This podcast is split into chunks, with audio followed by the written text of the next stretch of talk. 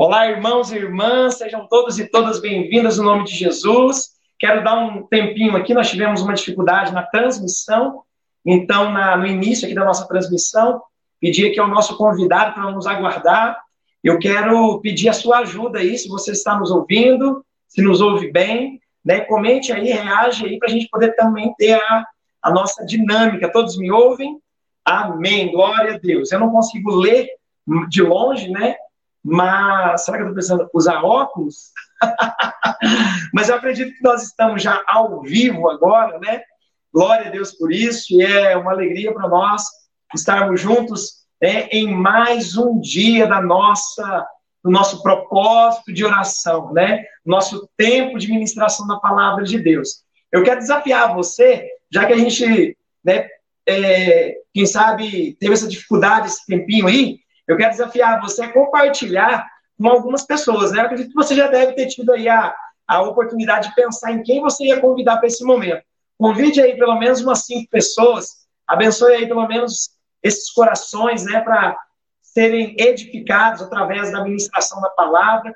Quero desafiar você a permanecer conosco até o final, né? Quero também é, convidar você que ainda quem sabe não pegou desde domingo, mas está adentrando hoje, começando hoje, seja bem-vindo, seja bem-vinda em nome de Jesus. Né? Tem sido uma bênção e eu creio que hoje não será diferente. Deus tem mais, Deus sempre tem mais. Amém? Coloque a mão sobre o teu coração, quero ter esse momento, essa abertura, esse início com um tempo de oração, colocando diante do Senhor né, as nossas vidas e esse momento que vamos passar juntos no nome de Jesus.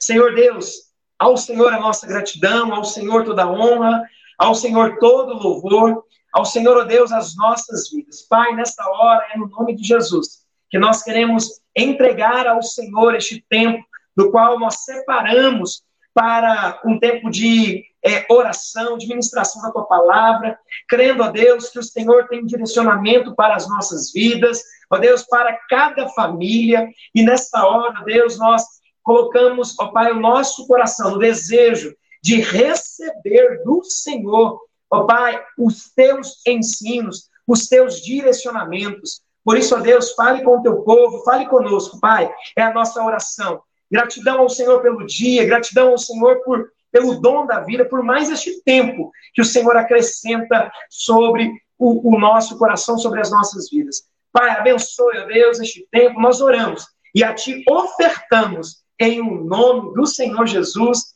e para a glória de Deus oramos. Amém e amém. Aleluia. Meu irmão, minha irmã, eu quero já aqui convidar o nosso é, ministrante dessa noite. Eu quero aqui já até dividir a tela com ele, né? O pastor Jonas, Jonas Lenzo, ele é pastor da igreja é, Nazareno em Campinas. Ele vai poder se apresentar melhor, mas né, foi um, uma alegria ter conosco, né, tê-lo conosco aqui no nosso acampamento, período de carnaval desse ano, né? Parece que o ano foi tão complicado, mas foi esse ano mesmo, né, pastor? Glória a Deus por isso. E nós convidamos, ele aceitou, né, o nosso convite. Quero aqui já, né, agradecer externar nossa gratidão pela oportunidade de estarmos juntos. Eu vou, né, passar a palavra a ele, meu irmão, minha irmã, que você possa é, absorver, né, experimentar aquilo que Deus vai ministrar ao nosso coração através da vida do pastor Jonas, né, através da ministração daquilo que Deus colocou ao coração do servo dele. Amém? Pastor Jonas, o senhor está em casa, fique na liberdade e estamos aqui, tá bom? Qualquer coisa é só me chamar. Deus abençoe no nome de Jesus. Amém.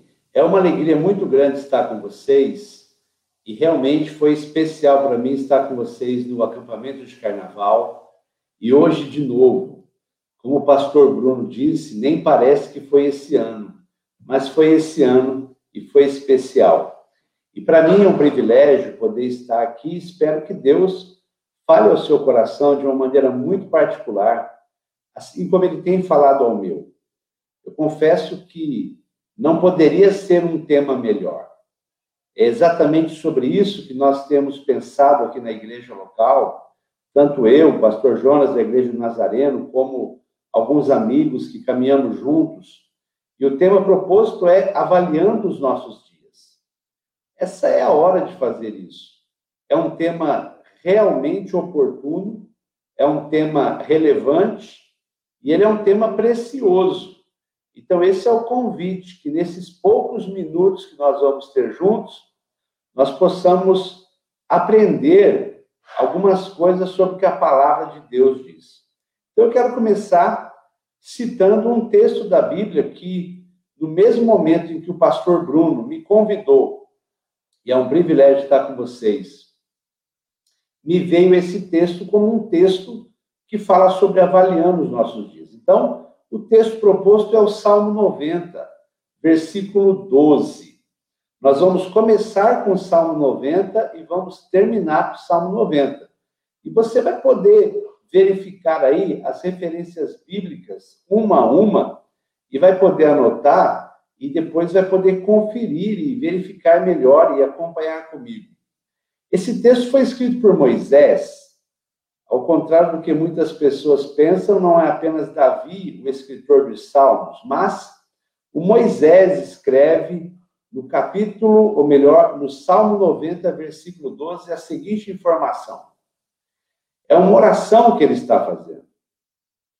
E por que, que eu fiz questão de citar Moisés? Porque isso torna o texto mais antigo ainda. E ele vai dizer: ensina-nos a contar os nossos dias para que alcancemos coração sábio.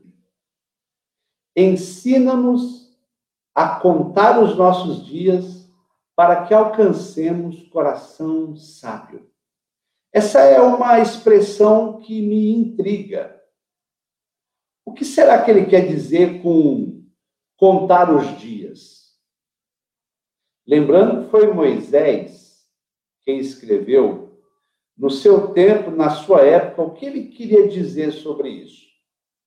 Hoje, por exemplo, dia 22 de 12 de 2020, eu tive o cuidado de entrar num site que conta os dias desde a data do meu nascimento, que é dia 15 do 4 de 74.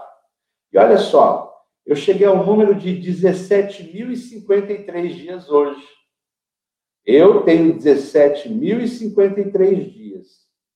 Será que é isso que Moisés está falando? É certo que não. Não é isso que ele está falando.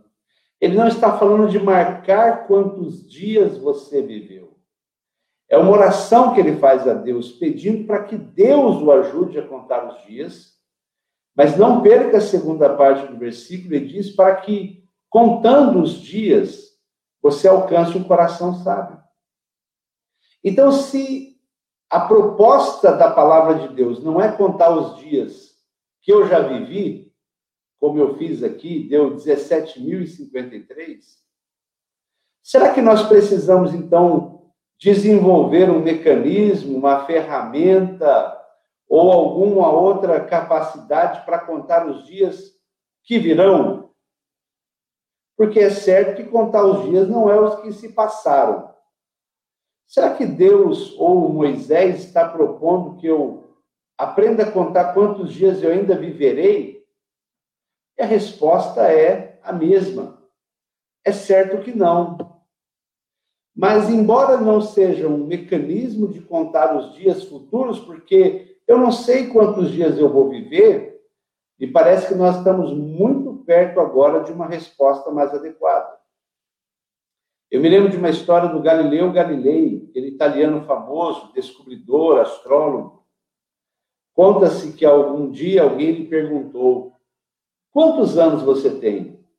E ele respondeu, uns oito ou dez anos. E aquilo foi um choque, porque as pessoas olharam para sua barba branca e não entenderam a resposta. E ele completa dizendo: Eu tenho os anos que ainda não vivi. Porque os anos que eu já vivi são como as moedas que eu já usei. Não as tenho mais. Então, quando a palavra de Deus fala para contarmos os dias, e o tema proposto pelo pastor é ótimo, é avaliando os nossos dias, tem a ver com os dias futuros. E se você for passear nas páginas da Bíblia, você vai se surpreender como existe referência e até a própria boca de Jesus dizendo coisas que apontam para essa necessidade, para você entender o que está acontecendo nos seus dias. Por exemplo, se você abrir a sua Bíblia em Mateus capítulo 16, do versículo 1 até o versículo 4, você vai encontrar a seguinte passagem: Aproximaram-se de Jesus alguns fariseus e saduceus, e eles estavam tentando Jesus para que Jesus mostrasse um sinal do céu. Mateus, capítulo 16, versículo 1 ao 4. E depois a palavra vai dizer que Jesus responde: olha que resposta fantástica. Chegada a tarde, vocês dizem: haverá bom tempo porque o céu está avermelhado. E pela manhã, hoje, haverá tempestade, porque o céu está de um vermelho sombrio. Jesus completa: sabeis, na verdade, discernir o aspecto do céu, e não pode discernir os sinais dos tempos? Esse texto de Mateus 16 é uma referência a as questões proféticas cumpridas. Mas repare que ele está dizendo: olha, você precisa entender os seus dias, as épocas em que você vive. As verdades estão por todos os lados aqui nesse texto. Por exemplo, entender se o dia vai ser bom ou ruim não impede que esse dia venha, mas cabe a você entender se vem tempestade ou se vem um dia bom se estamos vivendo uma época de tempestades ou uma época de bonança. Ele vai dizer com todas as letras: você sabe discernir os sinais do céu. Será que não pode discernir os sinais dos tempos? Ele está sugerindo que você faça isso. Por exemplo, outros textos que vão na mesma linha, não menos importantes. Mateus 24, 32 e aqui eu destaco que também aparece em Marcos 13, 28 e Lucas 21, 30, ou seja, se a palavra de Deus registra por três vezes, é porque deve ser muito importante. Ele está dizendo: aprendei, pois, a parábola da figueira. Literalmente, ele está falando de Israel, mas preste atenção na continuidade, Mateus 24, 32. Ele diz que quando já os seus ramos se renovam e as folhas brotam, sabeis que está próximo o verão. Mais uma vez, a sugestão é avaliar os dias, avaliar os sinais, avaliar o que está à sua volta. De igual modo, sempre a palavra está sugerindo que você pense e perceba o que está à sua frente. Foi o que nós lemos no Salmo 90. A oração de Moisés: Senhor, o Senhor me ajuda a contar os meus dias, mas eu preciso achar um coração sábio para isso. À primeira vista, essa é uma admoestação sobre não desperdiçar sua vida.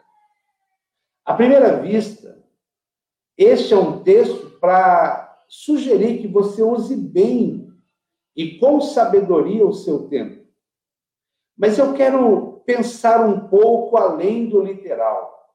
O literal está aí. Mas eu quero pensar um pouco além.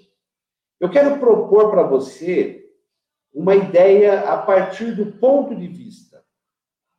O ponto de vista é algo tão importante, tão relevante na nossa vida, que às vezes passa desapercebido. Por exemplo, algumas situações da sua vida só você viu. A cada vez que você se senta diante de um pastor para pregar, só você está vendo aquela cena, ele está vendo outra. A pessoa que se senta em outro lugar do templo está vendo outra. O ponto de vista é, de fato, alguma coisa que vai determinar tudo. Isso serve para todas as coisas.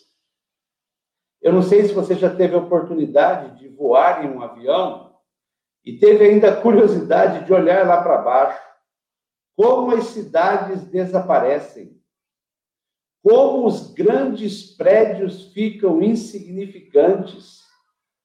Não sei se você já teve a oportunidade de estar em uma praia e olhar para o mar e ver um navio lá distante. E se também já teve a oportunidade de olhar do navio a praia, sabe, o ponto de vista é que vai determinar se você vai ou não encontrar um coração sábio. Se você vai ou não perceber o que está acontecendo ao seu redor. Isso serve para tudo. Serve para os objetos, serve para os prédios, para os monumentos, as instituições, governos, carros, pessoas, tudo, tudo, tudo. E de uma forma simplista, eu usei a figura aqui do avião, porque logo nós pensamos, Deus está lá em cima. E é isso mesmo. No primeiro momento, a gente imagina Deus lá de cima, e é por isso que eu citei o avião. Quando você está voando, você percebe o tamanho real das coisas. Mas se você estiver no pé do mesmo prédio que você viu do avião, você vai achar ele bem grande. Muitas coisas na sua vida, que às vezes nós nem avaliamos os nossos dias, elas só são grandes como são por causa do ponto de vista em que nós estamos olhando. E aí Deus sai na frente mais uma vez. Ele sai na frente porque ele não é um Deus que está só lá em cima e eu aqui embaixo. Está também. A Bíblia diz que Deus habita num alto e sublime trono. Mas a grande revelação e maravilhosa revelação, que coloca Deus sempre à frente, é que ele também está dentro. Ele não é um Deus que olha só de cima para baixo, mas é um Deus também que olha de dentro para fora, de fora para dentro. Ele está conosco, ele está em nós. Ele está nos lugares que você vai entrar daqui a uma hora e está no lugar em que você saiu há uma hora atrás.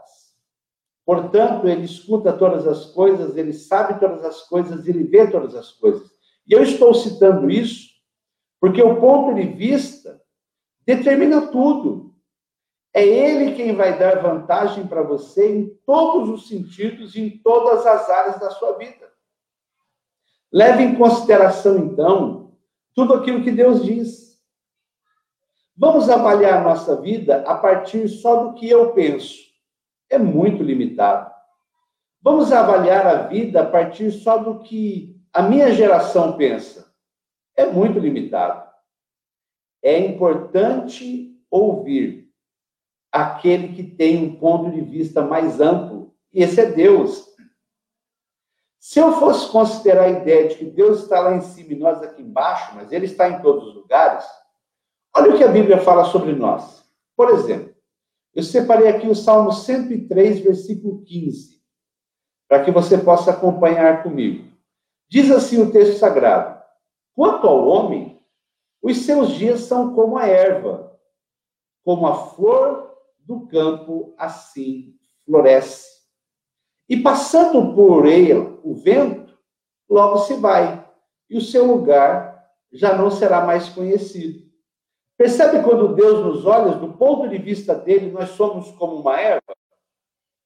Portanto, uma erva não devia estar tão orgulhosa de si mesma, e nem há espaço para arrogância numa erva. Por mais que alguém de nós se ache muito importante, do ponto de vista de Deus, nós somos uma erva que vai passar rapidamente. O Tiago, no Novo Testamento, capítulo 4, versículo 14, inspirado pelo mesmo Espírito, vai dizer: Digo-vos que não sabeis o que acontecerá amanhã. É verdade, né? Não sabeis o que acontecerá amanhã. Porque o que é a vossa vida? É um vapor que aparece um pouco e depois se desvanece. Tiago 4,14. Enquanto o salmista diz que nós somos como uma erva, que é muito frágil, do ponto de vista de Deus, Tiago diz que nós somos como um vapor, tão frágil quanto. Mas o apóstolo Pedro, na sua epístola, 1 Pedro 1, 24, talvez nos dê a maior contribuição para que a gente possa avaliar os nossos dias. Objetivo é avaliar os nossos dias. Pedro escreve o seguinte na sua primeira carta, capítulo 1, versículo 24 e 25. Toda a carne é como a erva, e toda a glória do homem como a flor da erva. Seca-se a erva e cai a sua flor. Ele está dizendo a mesma coisa que os dois anteriores. Nós somos muito frágeis aos olhos de Deus. Mas o versículo 25 é impressionante. Depois de dizer que eu sou como uma erva e que a minha glória humana, no máximo, é como uma flor de uma erva, tão frágil quanto, o versículo 25 ele diz: Mas a palavra do Senhor permanece para sempre. E esta é a palavra que entre vós foi evangelizada. O que é que destaca para mim o que Pedro está dizendo? A palavra de Deus é de verdade a maneira como Deus vê. É o ponto de vista de Deus. E não pode ter nada melhor do que o ponto de vista por todos os ângulos. Se eu for avaliar a minha vida ou avaliar os nossos dias apenas com um ângulo, a chance de eu fazer a avaliação errada é muito grande. Isso que todos nós estamos vivendo agora, em meio às questões de saúde, as questões sociais, os distanciamentos, o lockdown e tudo mais, está causando muito dano porque muitas pessoas dizem muitas coisas diferentes. São pontos de vistas diferentes. E é porque não chegam a um acordo que nós entramos em dúvida. Você entende? Mas a palavra de Deus, Pedro está dizendo, ela não é frágil como a minha vida, que é como uma erva, e nem como a glória do homem, que é como a flor de uma erva. A palavra de Deus, ela permanece para sempre. É o que Deus pensa, é como Deus vê de cima, de baixo, de dentro, de fora. Deus vê antes, Deus vê durante, Deus vê depois. E é por isso que o ponto de vista de Deus é o que você e eu precisamos considerar. A palavra de Deus é a lente de Deus para você entender aqui de baixo o que Deus vê lá de, de cima. A palavra de Deus é a lente de Deus para que você saiba aqui de dentro o que Deus vê lá de fora. E saiba o que tem lá fora que Deus vê de dentro. Alguém disse que o conhecimento se multiplicava a cada 200 anos depois a cada 100 anos, com a Revolução Industrial a cada 50 anos, que hoje a medicina se renova a cada 10 anos. Há quem diga que já estamos vivendo uma renovação do conhecimento a cada cinco anos e que, se tudo continuar como está, logo será diário,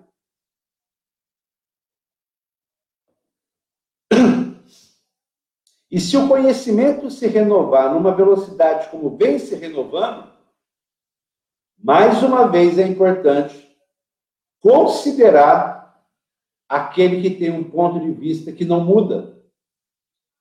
O que é já não é mais depois de um tempo. O que era já não é mais agora. Muda a geração, muda a ciência, muda as interpretações, os costumes, os pontos de vista. Eu me lembro de uma história de um senhor da minha igreja chamado Osmar, um ancião, o senhor já o recolheu, está com o senhor. E ele foi recolhido com 96 anos. Então, ele viveu a experiência da conversão com 16 anos. Portanto, ele serviu a Cristo por 80 anos. No interior do Paraná, foi a sua experiência com Jesus. E o seu Osmar, então, relatava para mim que ele experimentou quando violão era pecado dentro da igreja. Pode imaginar, há 80 anos atrás, um instrumento de corda dentro da igreja, que era usado nos bailes. Depois que o violão se tornou aceitável, a bateria passou pela mesma situação. Talvez num momento mais recente, o nosso problema sejam as luzes ou a cor do templo. O ponto de vista muda. E isso em todas as áreas.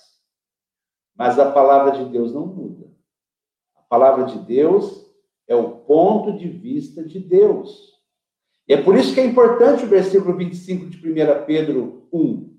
A palavra do Senhor permanece para sempre.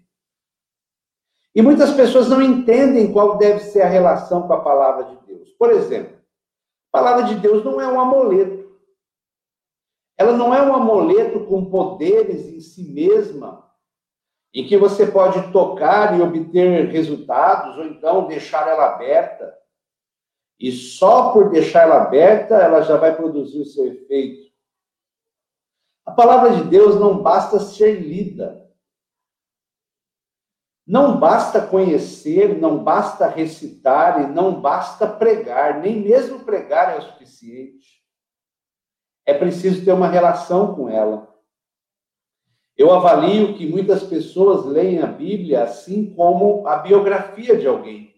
E talvez você goste de ler biografias e já tenha lido a biografia de alguém da história recente ou da história moderno, da história medieval, algum ícone, e você acaba descobrindo tudo sobre ele.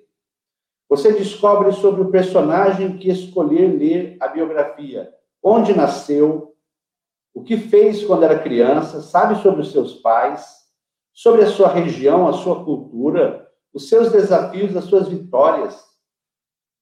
Para muitos, a Bíblia é a biografia de Jesus e só isso. Porque o fato de eu saber onde ele nasceu, como eram os pais dele, a cultura da sua época, saber o que ele fez com 12 anos, com 30, com 33, o que disse, é apenas saber a biografia de um personagem. E saber a biografia de alguém não me faz ter relacionamento com essa pessoa. Você pode ir a uma livraria agora e comprar a biografia de um grande homem agora da história recente, nem por isso você tem relacionamento com ele. Você pode saber tudo sobre Alexandre o Grande, Napoleão Bonaparte ou qualquer outro ícone, e nem por isso terá relacionamento com ele. Com Deus é a mesma coisa. Ler a palavra é muito importante porque ela é a lente de Deus, o ponto de vista de Deus. Mas o que se espera é que você tenha uma relação a mais com essa palavra. Porque somente se você tiver uma relação diferente com essa palavra, é que você então conseguirá avaliar os dias em que você vive.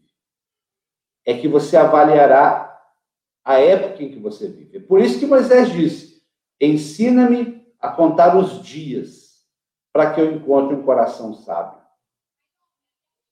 No mundo, queridos, existem muitas vozes, muitas vozes. E nenhuma delas é sem sentido.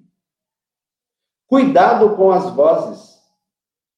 Cuidado com aquilo que vem até você. Preste atenção para ouvir a mais importante. A voz de Deus, mais do que a biografia de Deus, é aquilo que vem com um relacionamento com Ele, através da palavra, mas um relacionamento com o Deus da palavra te fará ouvir a voz dele. É essa palavra que te dará condição de avaliar os seus dias. Por isso que Moisés disse: ensina-me a entender os dias que eu estou vivendo e que eu encontro coração sábio nesses dias. E por falar em coração sábio, lá em Mateus capítulo 7, versículo 24 em diante, talvez o mais conhecido de todos os versículos que eu citei até agora, eu quero ler porque ele é muito importante, fala exatamente do que é ter um coração sábio. Nos dias de Mateus e nos dias de hoje. Como é que eu alcanço um coração sábio, que é a oração de Moisés no Salmo 90? Mateus capítulo 7, versículo 24 em diante, temos o conhecidíssimo texto que diz: Todo aquele, pois, é Jesus quem está falando, todo aquele, pois, que escuta estas minhas palavras e as pratica, é semelhante ao homem sábio, ao homem prudente, que construiu a sua casa sobre a rocha, e desceu a chuva, e correram os rios, e assopraram ventos e combateram aquela casa e não caiu, porque estava edificada sobre a rocha. Ele continua no versículo 26. Aquele que ouve estas minhas palavras e não as cumpre, é comparado ao homem insensato, louco, que também construiu mas ele construiu a sua casa sobre a areia.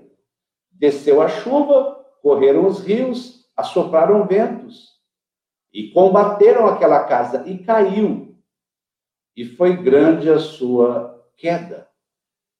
Versículo 28 diz: E aconteceu que, concluindo Jesus esse discurso, a multidão se admirou da sua doutrina porque ensinava como tendo autoridade, não como os escribas. Mais uma vez, se repete a história.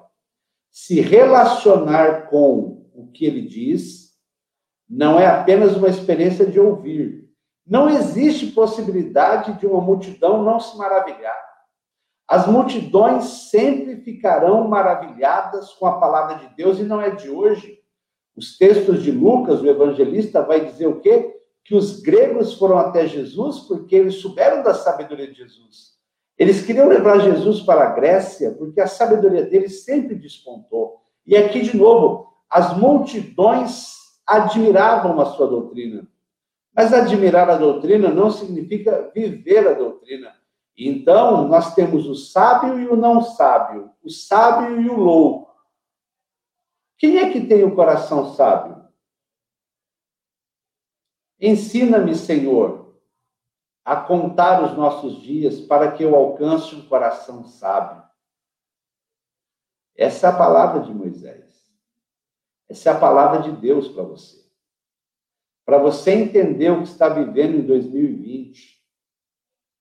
Mesmo com notícias que se sucedem, nos surpreendem o tempo todo. Para você entender isso, você só pode avaliar por meio de uma lente correta. E a lente correta não é a da mídia, não é a da internet, não é a dos médicos que se contradizem. A lente correta é a palavra de Deus, se relacionando com o Deus da palavra. Não é amuleto, não basta ler, não basta recitar e nem mesmo pregar. É preciso ter um relacionamento com ela e com o Deus da palavra. De todos os versículos que eu citei, sobre sermos como erva, como flor, como vapor, tem um que eu gosto mais. E com ele eu encerro essa breve reflexão. Voltando lá no Salmo 90, novamente, mas agora o versículo 9. O primeiro que eu li, foi o Salmo 90, versículo 12. Mas agora eu quero citar o versículo 9. O próprio Moisés está dizendo o seguinte: os nossos dias vão passando na indignação de Deus, ou seja, passam muito rápidos. Os nossos dias vão passando. E nós passamos os nossos anos como um conto que se conta. Esse é o Salmo 90, versículo 9. É assim que eu vejo, é um dos versículos que eu mais gosto dos Salmos. Sabe, um dia, por mais importante que você seja ou ocupe uma posição relevante, quer você seja famoso ou anônimo, rico ou pobre, quer você seja alguém lembrado ou esquecido pelas massas, alguém doutorado ou indouto, um dia, a minha vida e a sua vai se transformar em um conto. Um conto que se conta. E nesse dia é que nós vamos saber se alcançamos o coração sábio proposto no versículo 12. Quando Moisés ora pedindo, me ajuda, Senhor, a contar os dias, ele está dizendo, me ajuda a viver corretamente com sabedoria, porque eu não sei nem quantos dias eu tenho, não se pode nem contar quantos dias eu ainda tenho. Você sabe quantos dias ainda tem? Talvez eu e você possamos responder como o Galileu. Eu tenho 20 anos pela frente, talvez. 30 anos pela frente, talvez. 40 anos, como eu vou viver? E o Salmo 90, versículo 9 diz: como um conto que se conta. Se eu encerrasse agora a minha jornada, muitas pessoas jamais teriam ouvido falar de Jonas. Mas os que ouviram e os que se relacionaram comigo poderiam contar. O que é que se contaria de Jonas? O que é que se contaria de você? O que é que se contaria da sua carreira profissional? O que é que se contaria da sua família, da sua postura? O que é que o seu filho contaria? O que é que o seu pai contaria?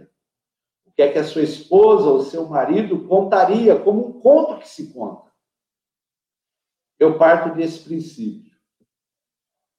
Eu quero que Deus me ajude a viver corretamente os dias que eu ainda tenho, que eu não sei quantos são, e quando eu me lembro que esses dias vão ser contados, eu tenho que viver pelo ponto de vista de Deus. E o ponto de vista de Deus é a palavra de.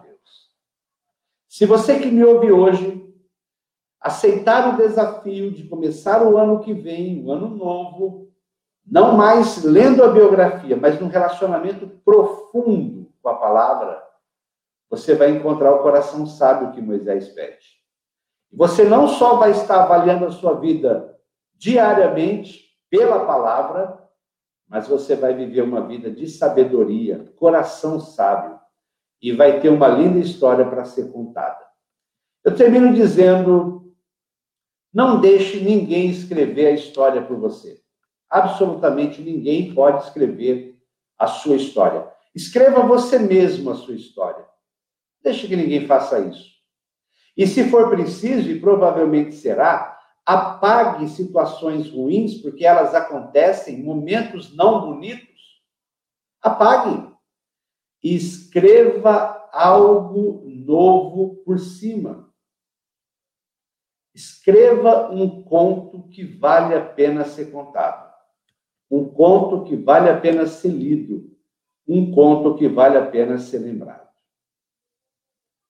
E o Moisés começa dizendo: Me ensina a contar os dias que eu ainda tenho, que eu tenha coração sábio. Mateus diz: Sábio é quem ouve e pratica. Jesus diz: Examinai as Escrituras. João capítulo 5, versículo 39. Examinai as Escrituras. Porque julgais nela haver a vida eterna e são elas mesmo que testificam de mim.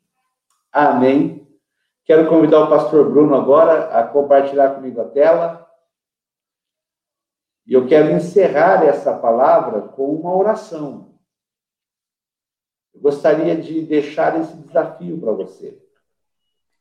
Pastor Bruno, obrigado, porque o senhor me honrou com esse convite, com essa oportunidade.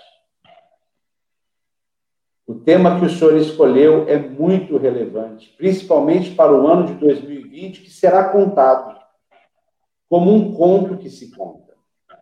Mas eu preciso entender que não sei quantos dias tenho e preciso de um coração sábio. E o sábio é quem ouve quem pratica. Eu quero propor Amém. Que benção. Quero orar com vocês que estão comigo nessa live. Querido, eu vou brincar um pouquinho com você. As coisas vão mudando quando a gente vai ficando mais maduro. Houve uma época na minha vida, pastor Bruno, que eu tinha bastante cabelo aqui e não tinha aqui. Aqui eu não tinha. Era um menino que queria ter barba. Aí as coisas foram passando, aqui foi diminuindo e aqui foi crescendo. E aqui, pastor Bruno, começou a ficar branco. Sabe o que aconteceu? Os valores começam a mudar, as ideias começam a mudar, e a gente começa a entender o Moisés. Eu preciso ter um coração sábio. Que dia que eu estou vivendo? O que é que está acontecendo ao meu redor? Por isso que o tema que o senhor escolheu é muito importante. Parabéns. Quero convidar todos a fecharem os olhos, onde estiver. Vale a pena você colocar a mão no seu coração, caso você queira encontrar o coração sábio. A oração já foi de Moisés há tanto tempo atrás, pode ser a sua. A gente pode orar como Moisés, essa oração é ouvida no céu. Glória a Deus. Aleluia. Contar os nossos dias. O Moisés, teu servo, já fez essa oração há tanto tempo, porque a barba branca de Moisés já o fazia pensar: preciso alcançar um coração sábio. Ó Deus, nós também precisamos dessa oração e precisamos dessa resposta. O que é que estamos vivendo nesse ano, Senhor? O que é que vamos viver em 2021? O que é que está pela frente? Do nosso ponto de vista, tudo é grande, tudo é difícil, tudo é assustador, tudo é uma grande dúvida, algumas certezas. Todo ponto de vista. O Senhor está em cima, está embaixo, está do lado, está dentro, está fora. O Senhor sabe das maquinações do coração dos homens que nos governam. Então, o Senhor tem o melhor ponto de vista. E tudo isso, pela sua palavra, o Senhor quer nos comunicar. Ó Deus, fala conosco. Fala com os teus filhos. Pela palavra. Nos ajuda a alcançar coração sábio. Edificar casa sobre rocha é a prática da tua palavra porque a chuva vem, o vento vem, o rio subirá, mas algumas casas não cairão, porque foram construídas sobre a rocha. Esse é o sábio. Esse é o do coração sábio, que ouve e pratica mais do que lê. Eu quero ser esse homem, que a minha irmã queira ser essa mulher. Que este casal queira ser o casal que vai fazer assim avaliando dias, alcançando o coração sábio e podendo ter uma vida que vale a pena ser contada. Oramos em nome do Senhor Jesus. Amém. Amém, Jesus. Glória. Glória a Deus. Seu carinho, convite da Igreja Metodista que me abraçou de uma forma singular no, no carnaval. Muito obrigado, pastor, e a todos que estão aqui. Amém. Pastor Jonas, nossa gratidão né, por este tempo, né, na disponibilidade do pastor para estar conosco neste, nesses 12 dias, né, particularmente no caso do dia de hoje. Louvamos a Deus pela vida do pastor. Quem foi abençoado aí, dá um glória a Deus, né? Coloque aí uma mensagem, né? Reaja conosco aí também, né? O pastor Jonas, eu até brinquei com ele antes de nós é, iniciarmos, né? Como, como que funciona essa transmissão? Eu explicando para ele, eu disse, ó, o pastor não vai ter conhecimento e saber como está é, tá acontecendo, reações da turma, né? Mas eu acredito que depois ele vai ter o acesso de uma forma mais específica. Mas, pastor Jonas, mais uma vez, a nossa gratidão a Deus pela vida do pastor, o ministério. Inclusive, né, pastor Jonas, vamos abrir aqui, né, para a turma, né? O pastor seria é, o nosso convidado agora do acampamento de 21, né, para o acampamento de carnaval, que possivelmente nós não teremos, mas não nos faltará oportunidades, né, pastor? Glória a Deus por isso. Glória a Deus por isso. Amém. Pastor, nossa gratidão. Quero aproveitar já aqui e despedir, né? Fazer esse momento de despedida, né? E agradecendo a Deus por sua vida, você que participou conosco, glória a Deus. Meu irmão, minha irmã, compartilhe né, o, o, o link da mensagem, abençoe outros corações no nome de Jesus. Amanhã nós teremos mais uma oportunidade, às 19h30, né, estaremos juntos na continuidade desses 12 dias de propósito diante do Senhor. Amém? Que tenham todos uma boa noite, né? Que Deus abençoe cada coração, cada família e nos encontramos amanhã às 19h30. Deus abençoe. Abraço a todos. Fiquem na graça e na paz.